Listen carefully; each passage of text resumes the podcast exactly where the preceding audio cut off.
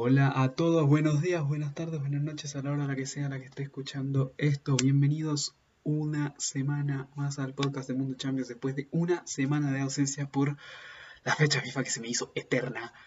Volvemos a Mundo Champions porque esta semana tenemos cuartos de final de ida de la UEFA Champions League. Haremos la previa de cada uno de los cuatro partidos. No solo eso, sino que también estaremos con la previa extendida y no solo eso, predicciones de la UEFA Europa League también.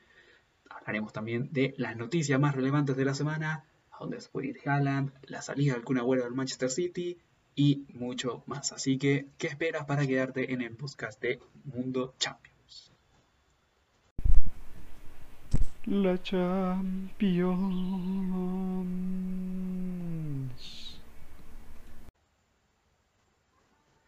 Y bueno muchachos, como les vuelvo a decir, eh, bienvenidos un día más al Mundo Champions, al podcast, capítulo número 18 de esta primera temporada. Eh, no ha sido un programa obviamente regular de todas las semanas porque obviamente no se puede, para mí sería inhumano y para... Eh, y sobre todo no todas las semanas hay Champions, al menos no en esta siquiera la fase de grupos había todas las semanas. Bueno, fueron casi todas las primeras fechas seguidas. Después hubo una, parada por fecha FIFA. Y después de la fecha FIFA no pasó nada. Ah, después de la fecha FIFA vinieron las otras dos fechas finales. Y después hicimos los programas de nuestro, nuestra opinión del sorteo. Y también el programa de las notas de la fase de grupos. Y quise hacer ese fin de año, pero no alcancé. Pero bueno, se nos puso otra fecha FIFA entre medio y, como les dije, se me hizo eterno. Se me hizo eterno el... Em, se, me, se me hizo eterno el esperar... Eh, ¿Cómo se llama? Durante otro, otro año más. O sea, otra fecha FIFA más. Casi una semana sin fútbol, pero... Pero lo bueno es que ahora podemos eh, comentar sobre lo que se viene y porque hay cosas muy interesantes, no solamente en lo que respecta a Champions, sino también en lo que respecta fuera a Champions, porque se empieza a oler, ya huele, ya se saborea el mercado de fichajes de junio, ya se está empezando a saborear todo. Y recién estamos en abril, así que, así que tenemos muchas cosas. Ah, también una cosita, eh, puede que ustedes em, les llegue el podcast un poco más tarde, pero es que no lo podía subir antes porque esta semana tengo muchas cosas que hacer por la maldita universidad que, ahora en Semana Santa nos decidieron poner todos los trabajos y esa es una de las razones por la que las previas las decidí hacer aquí porque es más rápido que grabar cuatro videos, sobre todo también con la carga que tengo universitaria, aparte también de otras cosas personales, así que por eso decidí pasarlo a eh, a comprimirlo todo en el podcast y es posible que lo resuba a YouTube en la versión video que está en Twitch. No he podido subir el streaming a YouTube por, por motivos de, de la puta plataforma, de que de la weá del inicio del live, así que no, no, no, pude, por ese motivo no pude, de que creo que no podía empezar, una agua así, eso me, dije, me dijeron a mí, no me cuentan mucho, pero bueno. Vamos a los temas de hoy porque tenemos un montón de cosas de las que hablar. Eh, tenemos algunas que van a ir incluidas en las previas de las llaves, algunas que recién nos llegaron de noticias calentitas hoy día, horas antes de grabar esto, y otras que se han venido cocinando durante la semana. Vamos con la primera cosa que se cocinó durante la semana y es la, como les adelanté en la intro, la salida del Kun Agüero del Manchester City a final de temporada, que como les dije es la partida después de 10 años de el eh, delantero argentino del club Citizen, el cuarto máximo goleador de la Premier League, el máximo goleador de la historia del Manchester City. La verdad es que es verdad que esta temporada no había tenido la misma relevancia que antes. De hecho, creo que en Premier League solo había marcado una o dos veces. Estoy tirando de memoria, pero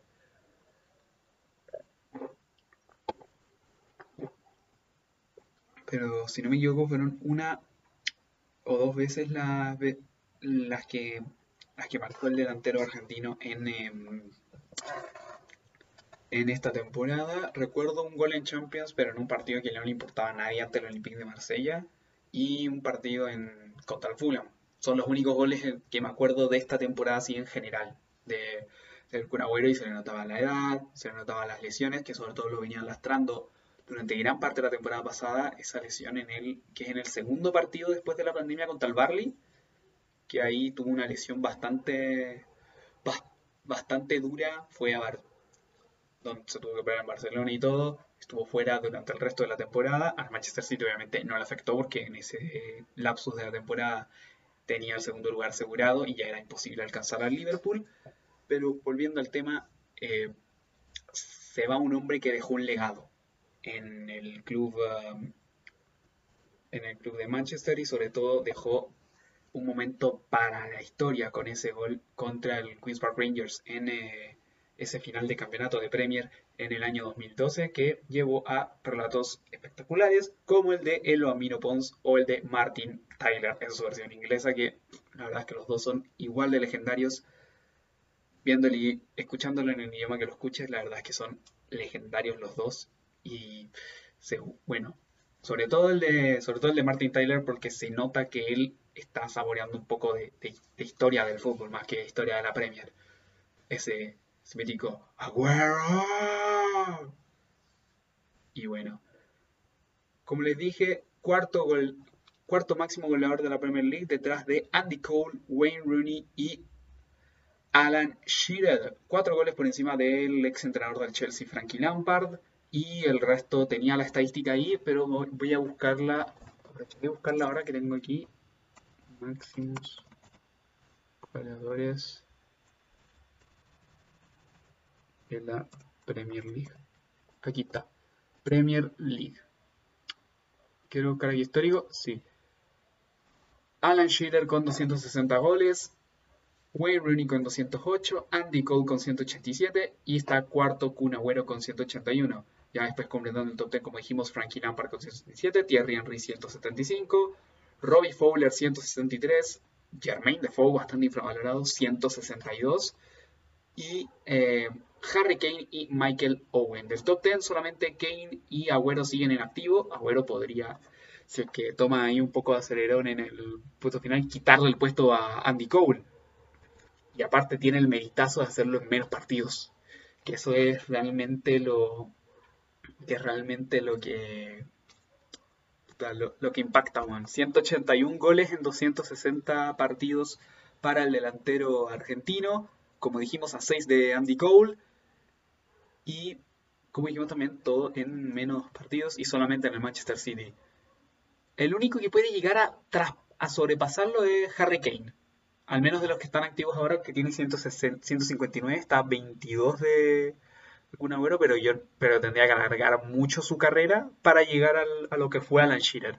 Si es que quiere llegar a, a Y ya después los que están un poco más atrás, el único activo, aparte de él, es Jamie Vardy, que tiene 115, pero ese ya, ya me estoy desviando por las ramas. Bueno, se va alguien, como dije, que dejó un legado en Y en la Champions creo que también lleva, lleva hartos goles el argentino. Voy a buscarlo ahora. A ver cuáles son sus estadísticas. Creo que no están sus estadísticas en, en UEFA Champions League. Lo dudo mucho. Pero la verdad es que tanto con el Atlético con el, como con el City, las estadísticas son bastante espectaculares. Digo, con, tanto el Manchester City que con el Atlético de Madrid, sus estadísticas en esta competición son espectaculares. Y eso, se, se, va, se va un buen legendario en, en, lo que se refiere a Premier, así que eso, cuatro Premier Leagues, eh, una FA Cup, 13 Community Shields y 5 Carabaos Cup con el conjunto Citizen. ¿A dónde creen que eh, se vaya después de, después de esta salida? Se va a ir gratis. De, eso cabe, recalcarlo, de que se va a ir sin que el club ingrese ninguna libra, pero la verdad es que ha sido el, el pilar angular de, eh, de, la, de la carrera del jeque, de la carrera del jeque Masud del Manchester City. Bueno, eso es lo esto es lo que tenemos. esto es lo que tenemos al menos en el primer ¿cómo decirlo? primer dato de, de en cuanto al primer, a la primera noticia de esta, de esta semana. Vamos con la segunda que, bueno, esta igual tiene que ver un poco con el, con lo que se, con lo que se huele a la vuelta de la esquina que es el mercado de fichajes. Ahora se viene otra, porque como bien algunos de ustedes sabrán, ayer fue 1 de abril, que en el mundo anglosajón es el Día de los Inocentes, no como acá en Chile, que el Día de los Inocentes es el día de mi cumpleaños, 28 de diciembre. En el mundo anglosajón es el 1 de abril, el, el Día de los Inocentes, y por eso surgieron algunas eh, bromitas por ahí. Por ejemplo, menos en cuanto a rumores absurdos, y uno que pensábamos muchos que era un rumor absurdo de este Día de los Inocentes del mundo anglosajón, que finalmente no lo fue. Era Mino Rayola con Alvin Haaland en eh, Barcelona y Madrid, reuniéndose con Joan Laporta y eh, Florentino Pérez para ver a dónde se va a ir Erling Haaland. Después salieron todos a cazar noticias, bueno, a, huellar y a, y a ver todo lo que quieran. ¿Qué creen ustedes que va a pasar con Haaland? Porque tal Borussia Dortmund como el tercero en Discord debe decir, hey, estoy con mi... tengo el... Mi, jugador, su jugador tiene, tiene contrato con mi club. Ándate a la mierda, man. No, no, nadie te respeta a ti, man. Sobre, eso lo había visto muy bueno en la media inglesa ayer en el, en el directo de, de, los jueves de la media inglesa que estaban hablando un poco del tema y Va, a ir a la plaza, a la, a la playa de Cádiz, Van a, van a encontrar a Mino Rayola con, con el papá de Haaland, y van a huellar con que, eh, con que se va a ir al Cádiz, Impresionante todos los rumores que se, que, se congenúan en torno al noruego. Así que, bueno, no, de verdad no tengo idea dónde se vaya a ir. A mí a mí en el Liverpool me encantaría, pero. Pero. No sé. Ustedes, ustedes si es que. Si es que se meten al stream, o al menos. Eh, ahí. Ahí vamos a ver. Qué, qué, dicen ustedes para el. O sea, qué, qué piensan ustedes con respecto a este Luego de estas noticias de el humito bien bello, vamos a empezar con las previas. Vamos a primero repasar el calendario de lo que se nos viene. Tenemos los cuatro partidos a las 3 eh, de la tarde de los martes y los miércoles de esta UEFA Champions League. Tenemos el martes eh, a las 3 de la tarde hora chilena, pues inicialmente era a las 4, pero se supone que mañana cambian la hora, entonces creo que ahí se aplazó hasta las 3, no tengo idea en verdad porque bueno, mi confusión con las horas va a ser... Así que bueno, em, empecemos em, con... Eh, hay que recordar, martes a las 3 de la tarde es creo que Real Madrid Liverpool en Valdebebas. Voy a, voy a revisar ahora mi aplicación de cabecera. Hoy estamos a viernes, así que esto va a ser el día martes 6. Sí, martes 6. Martes 6. Aquí está. Sí, 3 de la tarde, Manchester City, Borussia Dortmund y Real Madrid, Liverpool. Se jugará, bueno, Manchester City, Borussia Dortmund no tenemos ni puta idea. Y Real Madrid, Liverpool es posible que se juegue en Valdebeo. Es posible que se juegue en Valdebebas y la vuelta en, en Anfield. De esta no tengo ni puta idea, por las restricciones alemanas. Mismo caso para, la de el, para las del día siguiente, que son las de el München PSG y Porto Chelsea. Esta última ya se confirmó durante la semana que se va a jugar completa en Sevilla. No sabemos si en alguno de los tres estadios, no sabemos cuál de los tres estadios, si en el Sánchez Pizjuán, en el Benito Villamarín o en el Olímpico de La Cartuja, en donde se va a jugar mañana la final de la Copa del Rey y también la de un par de semanas más. No sabemos, pero ahí está. Ahí está todo, así que bueno. Vamos con la previa del Manchester City Borussia Dortmund. Empecemos con el historial que hay entre ambos, que la verdad es bien corto, solamente un amistoso en 2018 que ese no lo vamos a contar, solo vamos a contar partidos oficiales en el que el historial es em, favorable para los amarillos con una victoria y un empate. Ambos fueron en fase de grupos de la, temporada 2012-2013 en el Borussia Dortmund de Jürgen Klopp en pleno apogeo con Gundogan, Royce, Lewandowski, Hummels, Subotic y toda la banda en, em, en acción. Ah, también Mario Götze ahí y también el Manchester City que venía justamente en la temporada después del gol de Agüero en el después del gol de temporada después de que el City ganara la Premier con el gol de Agüero. Como dijimos, fue 1-0 para los em, para los alemanes en Alemania y 1-1 en, eh, en Inglaterra. Pero ahora el presente es bien distinto de ambos equipos. El City marcha líder de la Premier League, 14 puntos de ventaja sobre el Manchester City, digo con el Manchester United, aunque el conjunto mancuniano con un partido menos, o sea que pueden ser 11 puntos los que hay de distancia, pero la distancia es gigante y va a encadenarse a creo que su séptima liga y su sexta Premier League, creo. Sí, su séptima liga y su sexta Premier League ya tiene ya lo en camino. Hay que recordar que está en las semifinales de la FA Cup en la que enfrentará al Chelsea, que de hecho creo que juegan, no sé si, no sé este fin de semana después de la ida o de la vuelta, estoy un poco perdido, voy a, voy a revisar ahora, aquí, sábado 10 de abril, sábado 10 de abril, sábado 10 de abril, no, es el siguiente, el 17 de abril, 17-18 de abril se van a jugar esas semifinales de FA Cup, Manchester City Chelsea una. Y eh, Leicester Southampton la otra y creo, creo que ambas van a ser el primer eslabón para tener público de vuelta por segunda vez en Premier League. Así que bueno.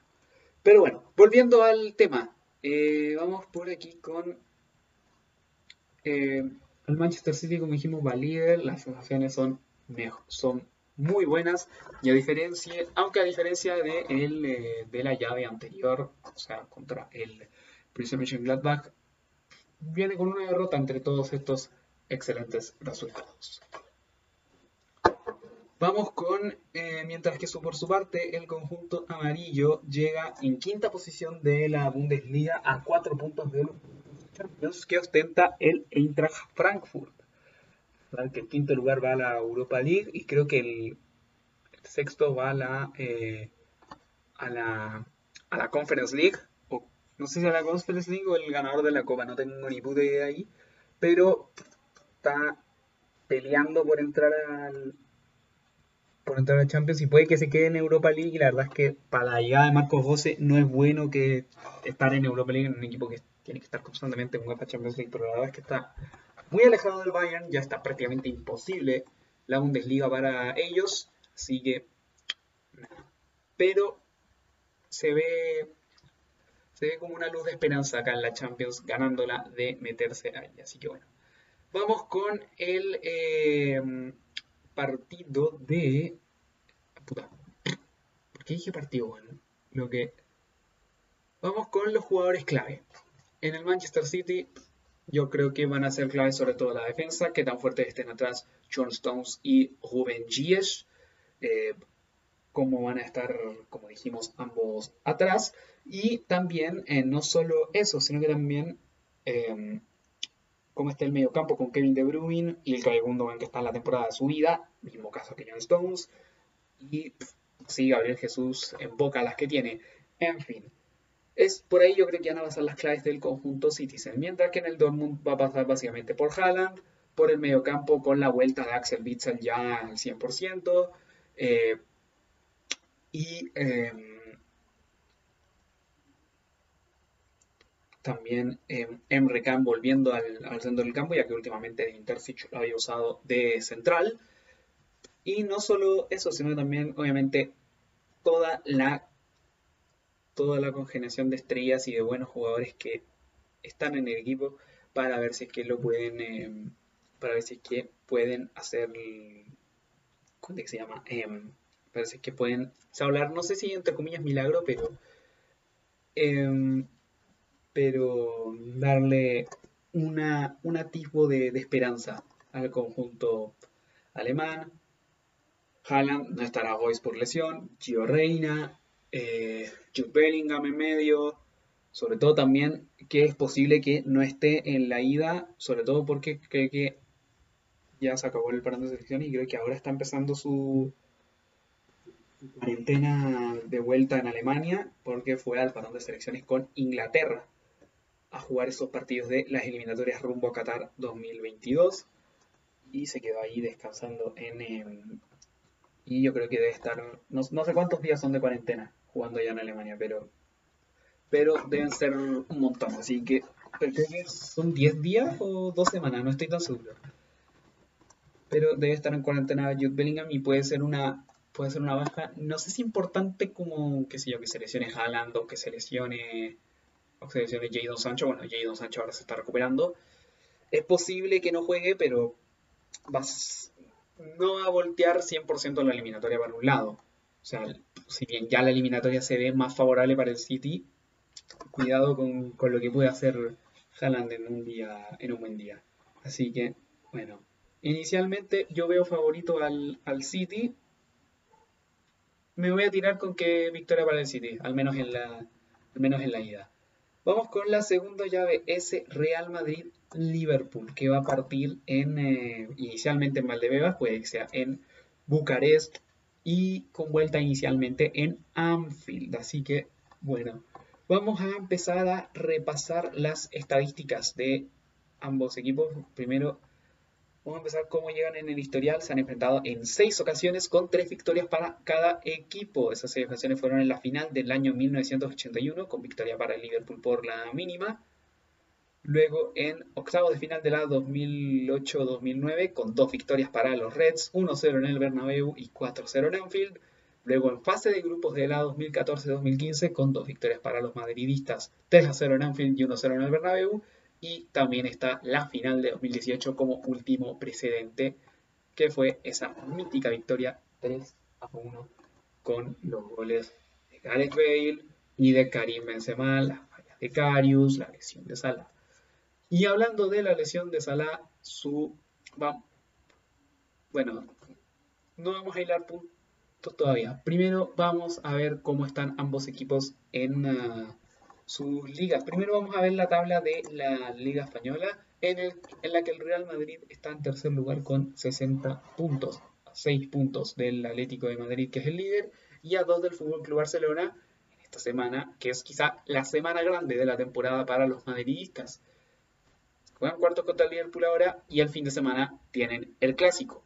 Así que, bueno, no este fin de semana que se va a jugar, sino el siguiente tienen el clásico contra el Fútbol Club Barcelona y el, Barça la verdad es que tiene dos semanas en las que también se juega, se juega el todo por el todo. El que pierde el clásico pierde la liga, prácticamente. Sobre todo hay que pensar en el en que en esa en esa semana en la que se juega eh, el Barça tiene, tiene dos match goals en, en una semana. Primero también el Barça tiene el clásico y una semana después tiene su final de copa con el Athletic de Bilbao. Así que Luego de eso, bueno, luego de salirme un poquito del tema, volvamos al partido. Em, el conjunto el conjunto madridista, como dijimos, va a tercero con sensaciones de juego mixtas. Pasó la eliminatoria con el Atalanta bastante,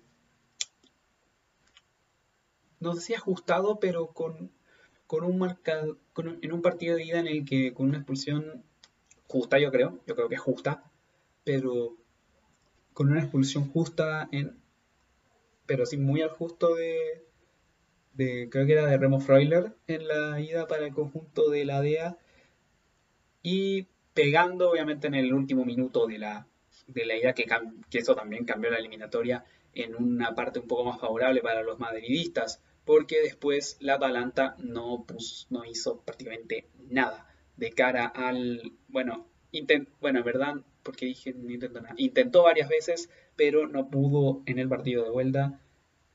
Y el Madrid, con lo justo, ganó. Y sobre todo también aprovechando los errores de él, como fue el caso de esa llave contra la DEA en eh, al menos la vuelta en Valdebebas. Como dijimos, esta vez quizás sea un poco distinto, sea un poco distinto este encuentro por el tema de por el tema de que no sabemos dónde va a ser la localía del Real Madrid. Puede que sean Bucarest como lo hizo el Atlético o también puede que sean eh, las llaves en donde tienen que ser. En, eh, puede que sean las llaves donde tienen que ser.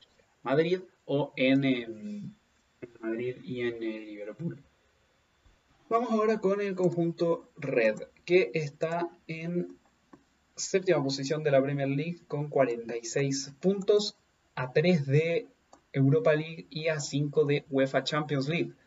Y también puede entrar a Conference League si es que el Manchester City gana la Copa de la Liga. Y eh, sí, eh, puede entrar a Conference League si es que el Manchester City gana Copa de la Liga. Creo que de hecho ahora, si es que alguno de los demás arriba gana la FA Cup y, y el Manchester City gana la Copa de la Liga, estaría el Liverpool en Conference League. La verdad es que con sensaciones realmente mixtas, no un mes tan malo como fue febrero, pero aquí con sensaciones eh, mixtas. O sea, victorias, por ejemplo, obviamente las dos de la llave ante el RB Leipzig en Budapest, que fueron realmente con lo justo, o sea, pegando los momentos justos de ambos partidos, sobre todo con sobre todo el partido de vuelta en el que el Liverpool de verdad fue superior. Y em, Veremos si es que se dan todas las circunstancias, al menos como se había dado, por ejemplo, muchos hinchas Reds habían compartido un meme con la imagen de eh, que era un momento de Breaking Bad, de, cuando Hank conocía la verdadera identidad de Heisenberg y aparecían arriba todas las circunstancias del Liverpool en la temporada.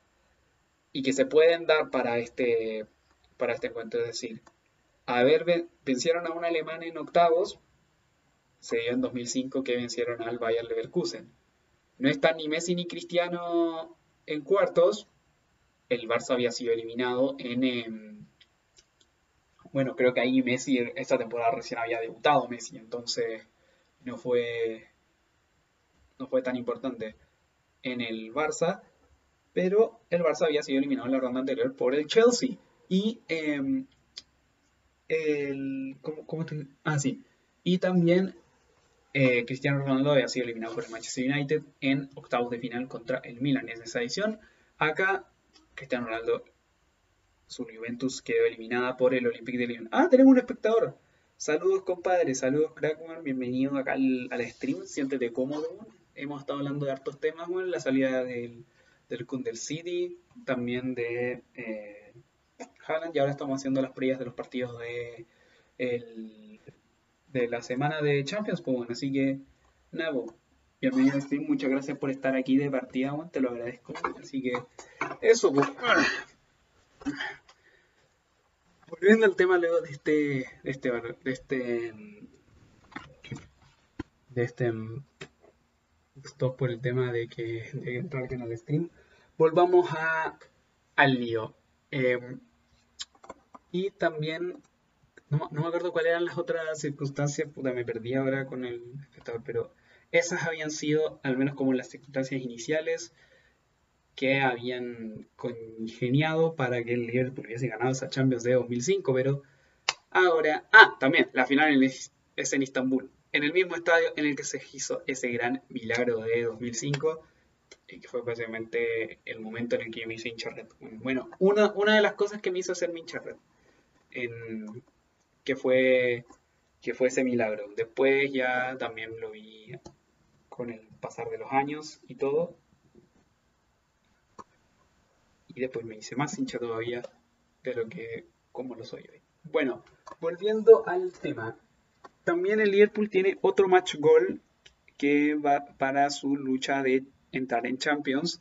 Otro match goal el día de mañana cuando enfrente al Arsenal en el Emirates Stadium. Y hablando del Arsenal, vamos a hablar más adelante del conjunto Gunner. Así que bueno, eh, los jugadores clave. Obviamente va a ser bastante clave la lesión de Sergio Ramos en defensa, que es em, que ha sido la verdad em, quizá un poco el dolor de cabeza este último tiempo para el Real Madrid entre tantas lesiones de Sergio Ramos y bueno, la verdad es que obviamente se han mostrado los resultados. Y bueno, yo creo que eso va a ser una de las claves, pero sobre todo hubiese sido incluso más grave de no tener a Karim Benzema o alguno de los tres de medio, así que... Pero veo inicialmente que el Madrid no va a sufrir tanto, o sea, está, puede que juegue militado, puede que juegue también eh, al lado de Barán Nacho, así que no es tan terrible para el conjunto madridista. Mientras que el... Eh, Mientras que en el Liverpool yo te, te tiraré de clave, sobre todo en el centro del campo. El centro del campo va a ser clave en porque va a estar con Wijnaldum. Obviamente Fabinho en el pivote le da otro ritmo al Liverpool. Fabinho jugando de pivote junto con Gino Wijnaldum y em, Thiago Alcántara. Curtis Jones yo creo que va a estar desde el banquillo o bajo... Si es que, si que alguno de estos se llega a lesionar durante el, quizá en el partido contra el Arsenal puede que cambie 100% la eliminatoria, en fin. Hay muchas cosas. También sobre todo la defensa que ya se está empezando a consolidar algo con Ozan Kabak y Nat Phillips, sobre todo también con las declaraciones de Linders, que había el ayudante de Jürgen Klopp, que había dicho que al menos tanto a él como a Klopp le ganaban muchos esta, esta dupla, sobre todo porque es lo único que hay ahora mismo. Para el Liverpool, como son el ex jugador del Stuttgart y el como son estos dos ex Bundesliga, uno que, bueno, uno, uno ex Bundesliga y el otro es verdaderamente ex Bundesliga. Uno juega en el Schalke y el otro juega en el Stuttgart, pero en el Stuttgart en segunda división, así que, bueno, ambos pasaron por el Stuttgart. Uno en el, uno estuvo medio año cuando descendió el equipo y el otro estuvo ya cuando estaban en segunda división, seguido por el conjunto red. Esas yo creo que van a ser una de las claves. También obviamente los laterales y eh, el ataque, sobre todo ahora que vuelve Roberto Firmino. No creo que vaya a jugar ahora contra el Arsenal y Klopp quizá lo quiera guardar para la eliminatoria del día martes. Bueno, pronóstico yo veo una llave muy equiparada porque la verdad con los dos equipos no sé qué esperarme. No, de verdad yo con el Liverpool a estas alturas de la temporada no sé qué mierda esperarme, weón, en cuanto a si convence o no ya. Siento que ya lo he visto todo. Así que...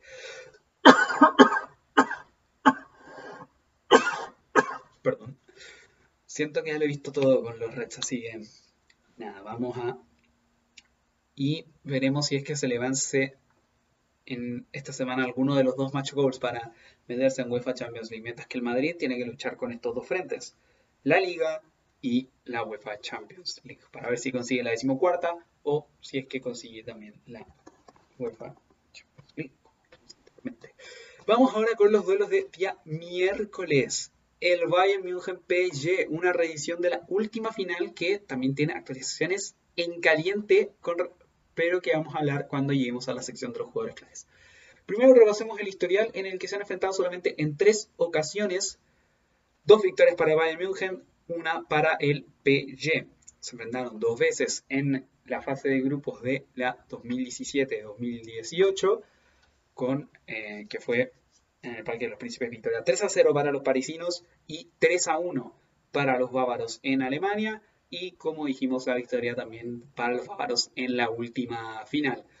La gran reedición de esta última final y, ambos llegan inicialmente como líderes de sus ligas, aunque tienen ambos este fin de semana dos match goals para prácticamente,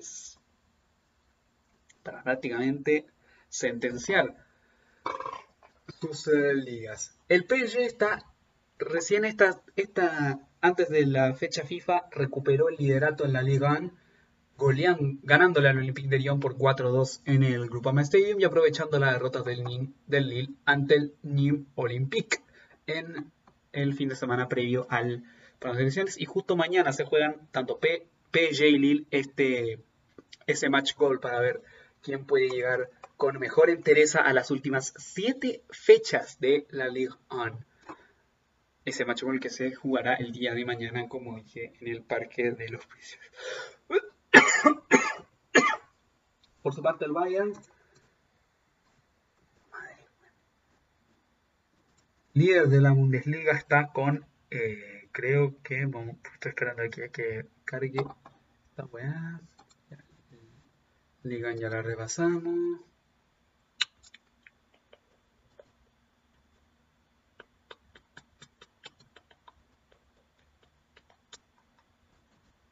Ahí está.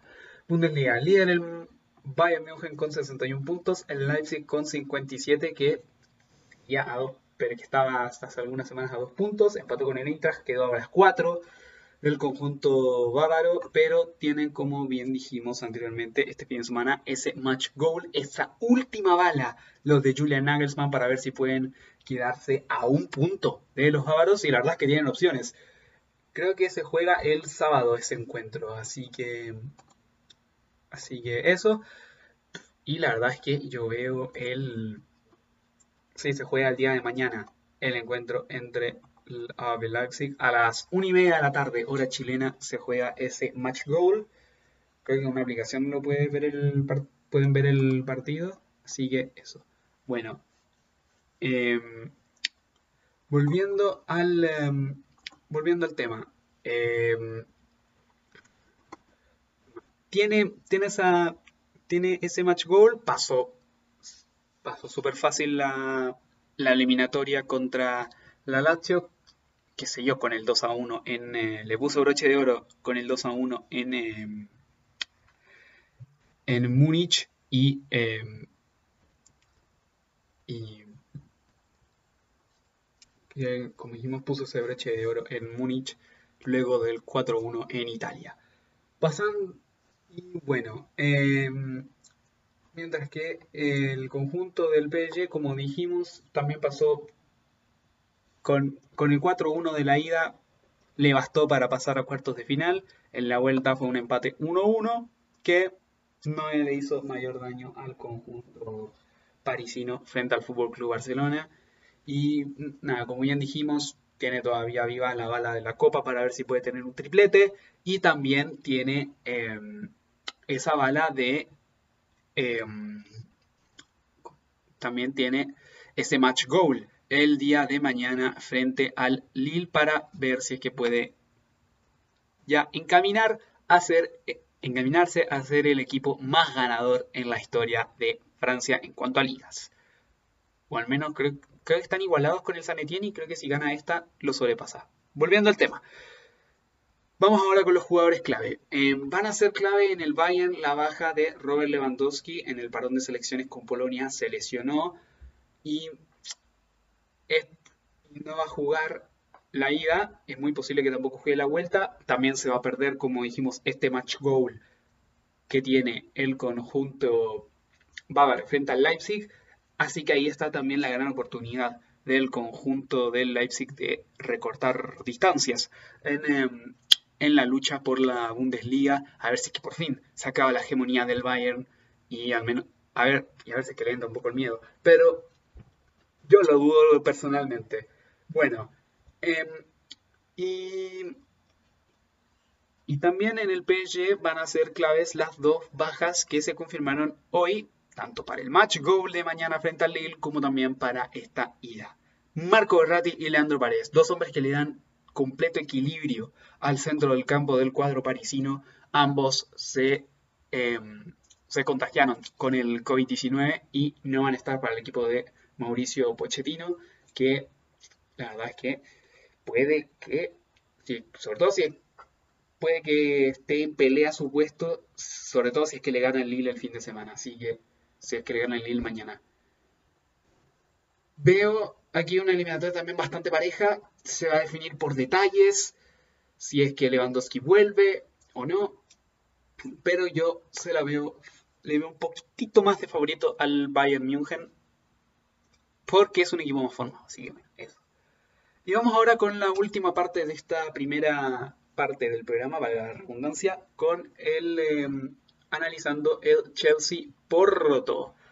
Una eliminatoria que se ha disputado un total en UEFA Champions League de 8 ocasiones, en la 2004-2005 en fase de grupos, 2006-2007 en octavos de final, 2009-2010 en la 2009-2010 y en la 2015-2016 también en fase de grupos y tiene un balance de 5 victorias para los Blues, un empate y, y dos victorias para los Lusos. ¿Cómo llegan ambos equipos? Bueno, el conjunto Blue llega de la siguiente manera. Llega en cuarta posición en puestos Champions con 51 puntos, a 5 puntos del Leicester, a 6 puntos del Manchester United en los puestos de Champions League. con Thomas Tuchel ha recuperado el ritmo, ha recuperado los puntos y la verdad es que ha tenido unas estadísticas totalmente brutales. Pasó también simple la eliminatoria ante el Atlético de Madrid, ante un Atlético de Madrid que todo el partido de vuelta casi que compitió. Y em, aunque tiene al West Ham respirándole la oreja en el cuarto para el cuarto puesto, también tiene al Liverpool un poco más atrás, el Tottenham también un poco a rebufo, pero tiene bastante encaminado ese cuarto puesto. Por su parte, el eh, Porto, voy a ver aquí las estadísticas de la liga portuguesa, si es que las encuentro por acá.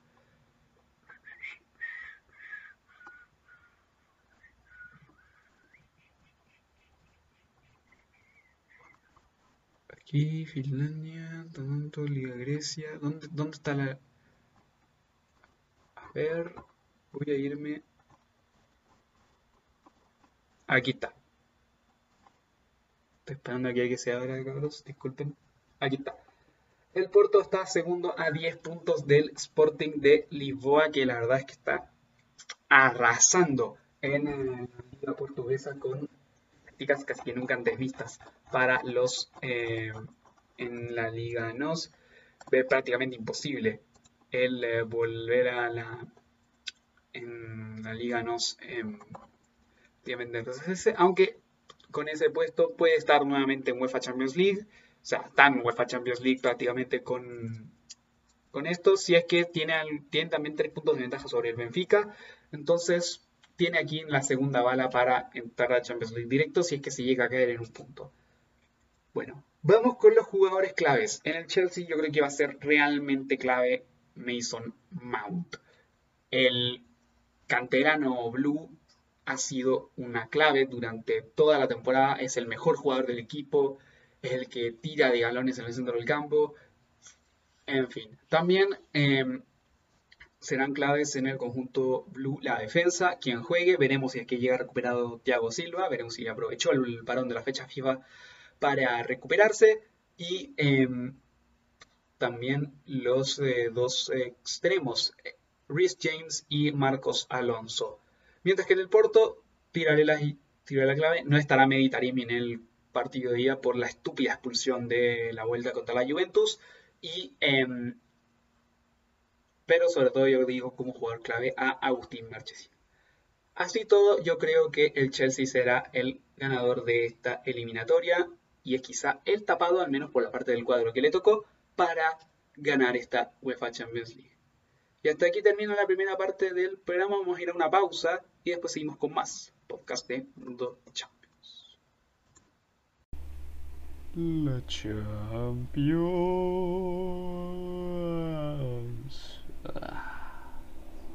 Wow. Y ya estamos de vuelta con más podcast de Mundo Champions. Vamos a pasar ahora a la segunda parte, quizá la final del podcast del día de hoy. Vamos a hacer ahora las previas de lo otro que se viene durante la semana, los partidos de UEFA Europa League. Todos se juegan a la misma hora, así que vamos a ver ahora el, el día jueves, ¿a qué día estamos? A 8 de abril los horarios, si es que, sí, todos se juegan a las 3 de la tarde. Tenemos Ajax Roma, Arsenales Ajax Roma en el Johan Cruyff Arena, Arsenal Laya Praga en el Emirates Stadium inicialmente, Dinamo de Zagreb, Villarreal en cancha de Dinamo Zagreb y Granada Manchester United en el nuevo Los Cármenes. Así que esos son los partidos que vamos a tener el día jueves de la Europa League, jueves de Europa League y vamos a partir por el Ajax Roma, partiendo por eh, un poco las estadísticas. Sus enfrentamientos previos en competiciones UEFA han sido solamente dos, con una victoria para los neerlandeses en el, en estamos hablando y un empate en Roma que se dio en UEFA Champions League en la temporada 2002-2003, en, en esa época en la que estaba la segunda fase de grupos, esa fase que no que a mí en lo personal no me gustaba, porque me encontraba un poco innecesaria esa segunda fase de grupo, créanme. Pero creo que esa vez fue la última vez que se hizo esa segunda fase de grupo. Pero bueno, vámonos más a la actualidad de ambos equipos. Vamos a ver cómo vienen eh, neerlandeses e italianos. El conjunto del Ajax viene como líder de la Eredivisie con 11 puntos de ventaja sobre su máximo perseguidor, el PSV Eindhoven, y con un partido menos. Entonces tiene prácticamente todo listo para ganar otra Eredivisie consecutiva, después de que la anterior la ganaran, después de haberse terminado el campeonato neerlandés prácticamente de la nada. En, em, en Holanda hicieron prácticamente lo mismo que en Francia, así que eso fue lo que ocurrió. Y bueno, volviendo al tema, el Ajax, el Ajax viene sobre todo con toda la confianza de haberse, de primero haberse cargado un peso pesado en los 16 como es el ahora el escolta de la liga en el Lille, y, em, pero que en tiempos de la eliminatoria estaba como líder y la verdad es que tuvo un mes de febrero, marzo un poco extraño el equipo de Christophe Gatier y que eso obviamente le dio un poco más de ventaja al Ajax para pasar la eliminatoria. Por su parte, la Roma está, creo que está ahora sexta de la Serie A con 50 puntos, a 3 puntos de UEFA Europa League, a 3 puntos del Napoli de em, Gennaro Gattuso. Lo tiene a tiro eso, y, pero tiene una diferencia de gol bastante tiene una diferencia de gol que no le favorece mucho con respecto tanto a Napoli como a Atalanta, como también a, Juventus, también como los que son los equipos de un poco más arriba. Incluso también un poco más con respecto también al Milan, que también tiene que recuperar un poco de diferencia de gol si es que quiere seguir luchando por la Serie Pero bueno, dos equipos que llegan en instancias un poco distintas y una Roma que viene, la verdad, de eliminatorias muy fáciles. Eh, había eliminado al Sporting Braga en 16 avos. Fue bastante fácil. Le ganó creo que 2 a 0 en Portugal y 2 a 1 en Italia. Y fue 2 a 1 lo que ganó en Ucrania contra Shakhtar Donetsk, que había ganado 3 a 0 en el Olímpico de Roma. El mejor equipo italiano, la verdad. El conjunto de Paulo Fonseca en Europa, al menos esta temporada. Eso es lo que le podemos atribuir al conjunto de Paulo Fonseca que veremos sobre todo también, si es que fuerte atrás, veremos que ya pasando el tema de las claves. En el conjunto neerlandés yo creo que van a ser claves David Neres, que ha recuperado su nivel esta temporada, Anthony, ambos brasileños, también Brian Broby, el que lo el acaba de ser comprado también por el RB Leipzig durante estos días, va a llegar la próxima temporada porque acaba contrato en junio y llegará al equipo de Julian Nagelsmann, donde prácticamente tiene que jugar en cualquier posición. Bueno, volviendo al tema. Ambos jugadores van a ser importantes. También David Klassen, que es quizá una de las señas de identidad de este Ajax. Y los que siguen de esa campaña de 2019. Tali Blind y Dusan Tadic, así como también Dusan Masraoui o Nico Tagliafico, el argentino. Sobre todo hay que recordar que veremos si es que se puede revertir lo de Sebastián Aller o em, que yo creo que no. Ahí la cagaron. Y em, también, em, también no estará Andrea Onana, que yo pensé que pudo haber sido, que pudo haber aprovechado el Ajax para, digo, el Lille para mandar al Ajax afuera las primeras de cambio, pero no ocurrió así. Así que, bueno, tenemos, seguimos teniendo al Ajax aquí. Veo la eliminatoria igual favorable para la Roma, pero yo creo que las claves van a estar obviamente en defensa. Eh, Kumbula, que veremos si que no ha tenido una temporada buena Marash Kumbula después de su temporada en el Elas y ahora pensamos que la Roma iba a dar un salto. No, no ha pasado así. Eh, Chris Smalling ha estado lleno de lesiones. Ha jugado ahí Brian Cristante con Roger Ibáñez y Gianluca Mancini. Y, y ese ha sido el trío titular. A veces entrando Smalling, pero ha tenido una temporada complicadísima el ex hombre del Manchester United. Pero yo creo que las fortalezas de la Roma están de medio campo para arriba. O sea, eh, Lorenzo Pellegrini, eh, Lorenzo Pellegrini, Henry Mkhitaryan, Edin Checo, Pedro. Aunque un contra de medio campo para arriba es muy veterano el equipo. A pesar de, que sea bueno técnicamente, es muy veterano. Mkhitaryan ya tiene una edad, eh, Checo ya tiene una edad, el Sharawi que también volvió ya tiene una edad, en fin. Bueno, el Sharawi no es tan viejo, pero creo que tiene, está como en la edad ideal, así que. Pero, bueno, es bastante, bastante difícil lo que va a ocurrir. predecirle que ocurre. Veo un poco más favorita a la Roma, pero no descarto algo que haga el conjunto neerlandés. Vamos con la segunda llave de esos cuartos de final de la UEFA Europa League, que va a ser el Arsenal Slavia Praga. Creo que no tienen historial oficial en competiciones UEFA ambos equipos, así que esos son los si no tenemos ningún dato. Bueno, ¿cómo llegan ambos equipos? El Arsenal llega, la verdad, en una pésima posición en Premier League, siendo uno de los dos equipos Premier que aún siguen en la UEFA Europa League. Está noveno y tiene un match goal para llegar a posiciones de Europa League, o al menos para llegar a posiciones europeas. Em, contra el Liverpool el día de mañana tiene ese match goal. Y no solo eso, sino que también tiene em, el, em, punto de... ya no tiene ninguna de las copas y la verdad es que él tiene que enfocarse todo en la Europa League.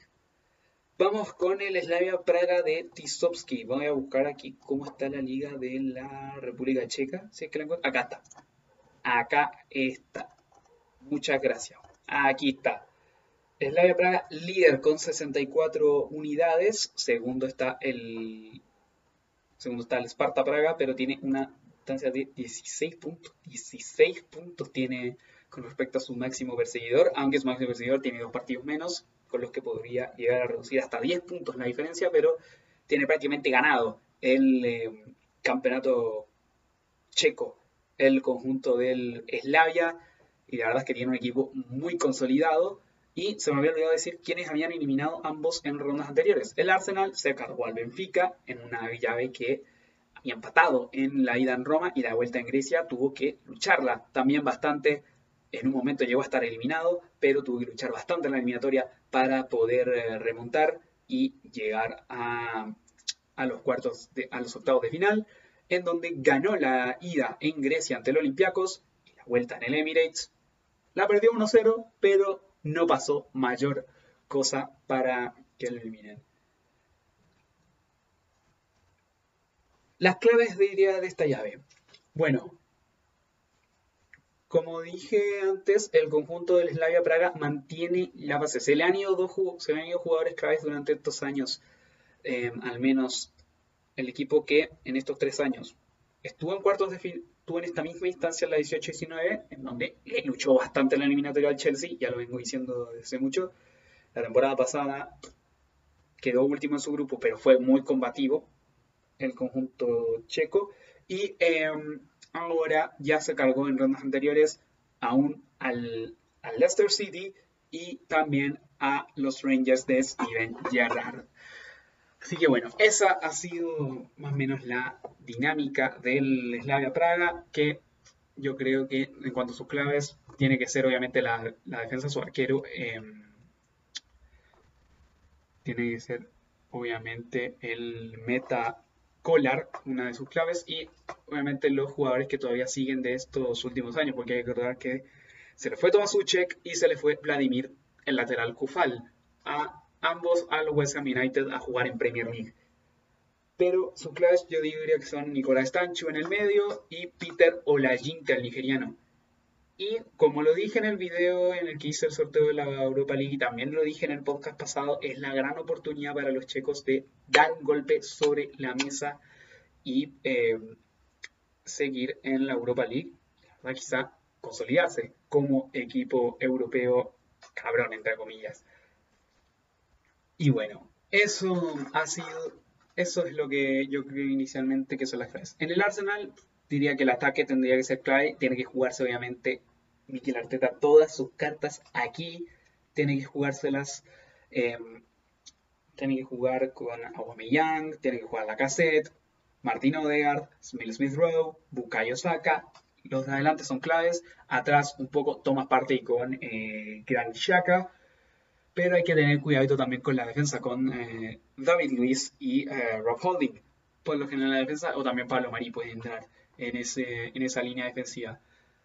Veo una llave bastante equilibrada, aunque muchos vean quizá hinchas Gunners, quizá algunos vean a los Gunners favoritos, o quizá ellos ni siquiera sean favoritos, no tengo idea, pero tanto tiene la oportunidad de ganar como también tiene el Slavia Praga de ganar esta, esa, es de ganarse el pase a las semifinales y ser un equipo serio.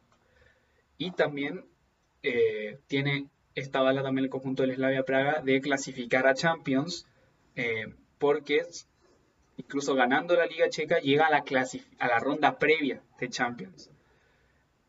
Es, es, muy posible que hablemos de ellos de nuevo en algún video de previas de Champions que hagamos en el canal, pero bueno. Y eso. Veo un poquitito más favorito al Arsenal. Te diría en cuanto a porcentaje 55-45.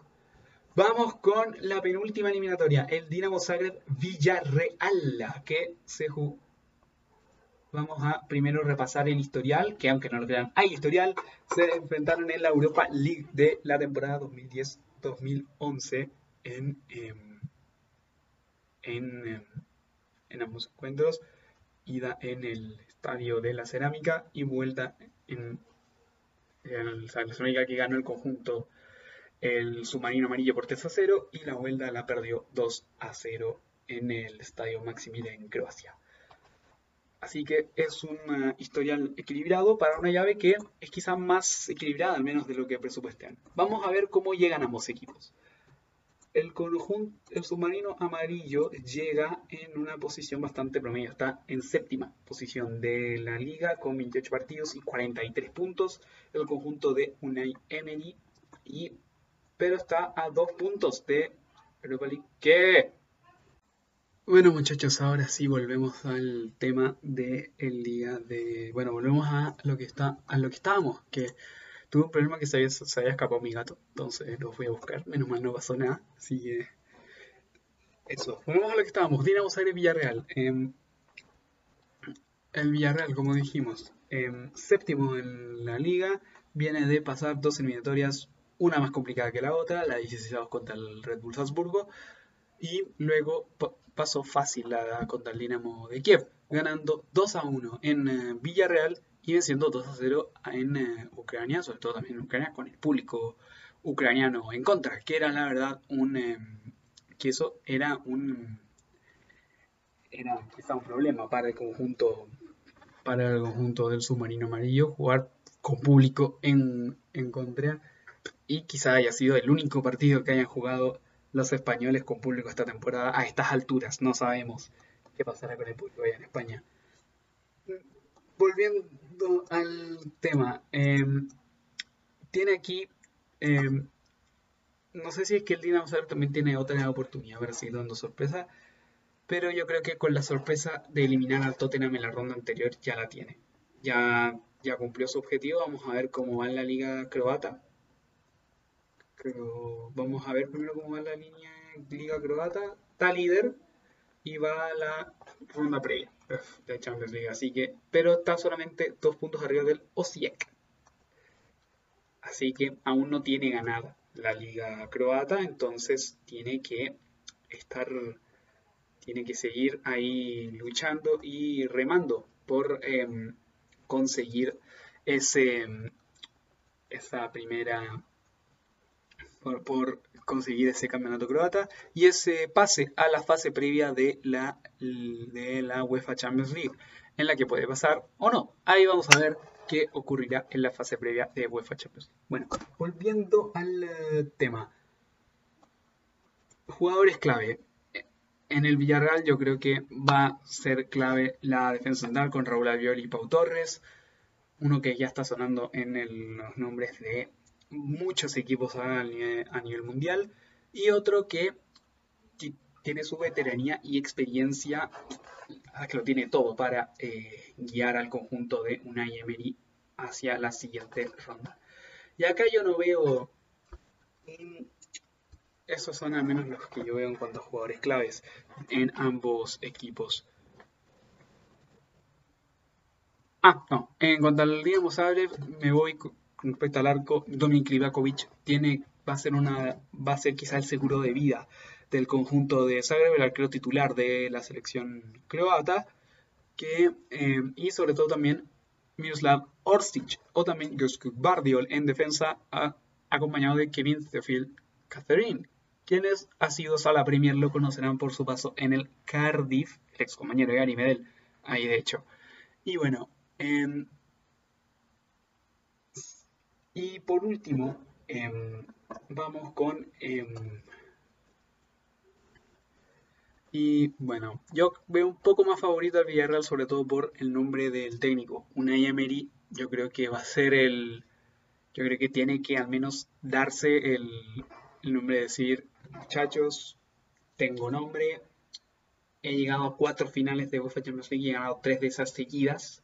Entonces, soy. Déjenme esto a mí. Yo creo que ese puede ser quizá lo.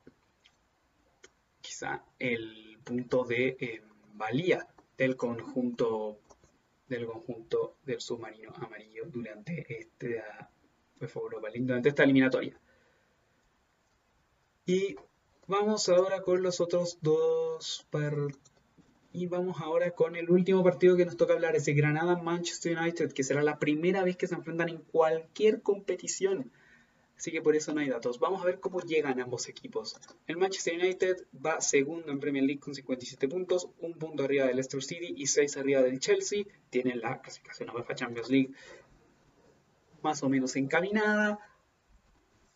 Aunque en FA Cup quedó eliminado en cuartos de final con el Leicester City de Brendan Rodgers, en, em, esta competición pasó una, pasó dos una eliminatoria bastante fácil y placentera frente a la Real Sociedad de Manuel Alguacil, ganando 4-0 la ida en Turín y empatando 5 en la vuelta en Old Trafford. Y por último, eh, la eliminatoria frente al Milan, que le empataron 1-1 en, eh, en Old Trafford la ida, con ese gol al último minuto de Simon Kier, pero que terminó ganando la vuelta con la entrada de Paul Pogba en el campo. Y hablando de Paul Pogba, él yo creo que va a ser una de las claves. Así que, bueno, volviendo, no sin antes irnos al siguiente tema, vamos con cómo llega el conjunto nazarí a esta llave. El equipo de Diego Martínez, el ex ayudante de el propio Unai Emery, em, llega aquí, llega aquí octavo, pero llega una, una temporada peor que la anterior, pero eh, una temporada de igual mucho mérito considerando también el contexto. Primera temporada europea, ha hecho historia, se cargó en 16 de final a un candidato como el Napoli de Gennaro Gattuso y eh, también en los em, y en los octavos se cargó a el, se cargó al molde que era también una de las sorpresas y yo creo que puede seguir dando sorpresas sobre todo si se carga al Manchester United aunque después el que viene Ajax o Roma puede ser incluso más difícil, incluso más fácil sobre todo. Pero la verdad es que yo creo que es igual de todas formas de aplaudir la temporada de Granada, sobre todo considerando, em, sin importar lo que ocurra en eh, esta llave. Así que, bueno, eso. Y ya, sin nada más que... Y bueno, porque me dije sin nada más que decir? No, esto no me estoy despidiendo. Bueno, eh, Vamos ahora con los jugadores clave. En el conjunto Nazarí pondré de jugadores clave sobre todo el mediocampo, defensa y me defensa y mediocampo. Domingos Duarte con em, Jesús Vallejo en la defensa central van a ser claves los dos. Y sobre todo la, delantera también de viejos roqueros con Roberto Soldado y em, Jorge Molina. Ambos con mucha edad, que es un contra, pero que siguen haciendo goles la verdad, tanto en Liga como también acá en Europa League. Y bueno, el, mientras que en el Manchester United la verdad es que hay un montón por donde tirar de clave, pero yo tiraré de clave a Paul Pogba, sobre todo por cómo cambió el ritmo de la eliminatoria frente al Milan, que la verdad es que tenía mucha ventaja, él, em, bueno, al menos gozaba del dominio del partido el conjunto milanista en, em, en, em, el partido en ese instante, pero después Paul Pogba prácticamente lo cambió. Al, cuando al minuto, después de un, er, después de un horror defensivo de Sulayomeite, dejó todo para que el dejó todo para que el conjunto eh, Red llegara al conjunto de los Red Devils pusiera el 1-0 para que el mediocampista francés dejara ese 1-0 y bueno Lo veo un poco más favorito del Manchester United, yo creo que por nombre, por todo, por la temporada que está haciendo Solskjaer, por plantel. Y yo creo que ahí se va a acabar el sueño europeo de Granada. Y la verdad es que yo creo que, como dije antes, es de aplaudir, sin importar los, resultados que sigan, es de aplaudir la temporada de los nazaríes. Y bueno, la verdad es que aquí viendo por tiempo no nos alcanza a ver alguna otra cosa más, así que bueno, hasta aquí ha llegado el capítulo del podcast de Mundo Champions del día de hoy. La verdad es que muchas gracias a todos por todos los que escuchan el podcast de Mundo Champions semana a semana, a los que estuvieron conmigo en Twitch en el stream de hoy también. Y eh, no olviden seguirme en mis redes sociales, en Instagram, Instagram 45, en eh, YouTube Mundo Champions y muchos, y también en Twitter, lo que Así que bueno, sin, y eso, los veo también la próxima semana con el capítulo 19, hablando de los cuartos de final. Sí voy a poder ver los cuartos de final a pesar de todas las webs que tengo, porque son solamente de lunes a miércoles, entonces, aparte salgo temprano, martes y miércoles, entonces puedo sí, seguro vamos a estar con ambos, con los partidos, con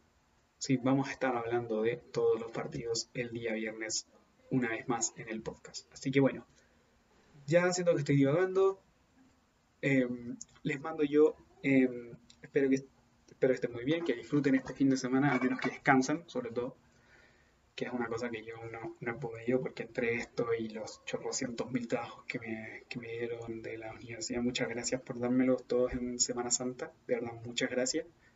Y bueno, eso, los veo, los veo el eh, próximo viernes con otro capítulo de Mundo Champions, analizando los cuartos de final. Y también espero, si es que me quede tiempo, hacer lo que no alcancé a hacer hoy por temas de que por temas de tiempo lo tenía planeado, pero yo creo que lo dejaré para después, o si no, para un videito allá en el canal de Mundo Champions. ¿De Suscribirse. Así que bueno, sin nada más que decir, nos vemos. Nos vemos la próxima semana en el podcast de Mundo Champions. Adiós.